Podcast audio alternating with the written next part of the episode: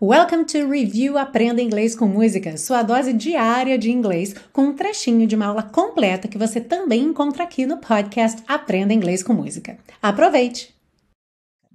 Logo no começo, ela diz: Somewhere over the rainbow, way up high, there's a land that I've heard of once in a lullaby. Há uma terra sobre a qual ouvi falar uma vez numa canção de ninar. Quando a gente vê esse I've heard e vê a tradução ouvir, a gente pensa, bom, por que, que não pode ser I heard ao invés de I've heard? Quem já estudou isso em inglês sabe que é um pouco confuso, mas não é nenhum bicho de sete cabeças. O que acontece aqui é o seguinte: em inglês, além do passado e do presente, existe um tempo verbal que é algo intermediário. A gente pode pensar que é alguma coisa que está entre o passado e o presente.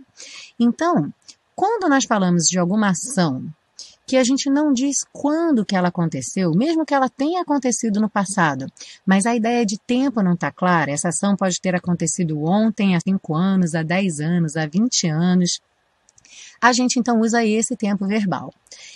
Essa aula está sendo a primeira aula que esse tempo verbal aparece. Ele vai aparecer outras vezes porque é muito comum em música e ele tem algumas características de, que vão variando de acordo com o contexto. Então, hoje eu não vou me alongar muito, mas a gente vai entender como que ele está sendo usado nesse contexto, e aí conforme a gente for tendo contato com ele em outras situações, a gente vai se aprofundando um pouco mais, ok?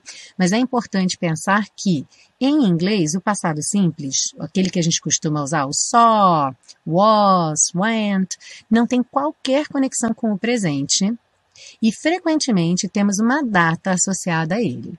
Então, se eu fosse usar esse mesmo verbo ouvir numa frase, eu ouvi a música nova deles ontem, Aí sim, como eu tenho ontem, eu diria I heard their new song yesterday.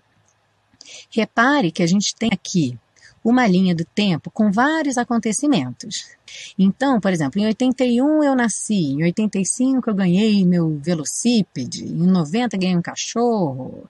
Enfim, a linha do tempo com vários acontecimentos. Quando eu digo quando esses acontecimentos aconteceram, eu vou usar o passado simples.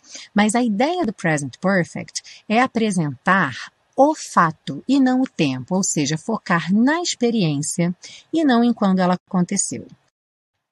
Ah, e se você busca um curso de inglês passo a passo com a minha orientação, conheça o Intensivo de Inglês da Teacher Milena, meu curso de inglês que te oferece 30 dias de garantia incondicional. Saiba mais em www.intensivo.teachermilena.com.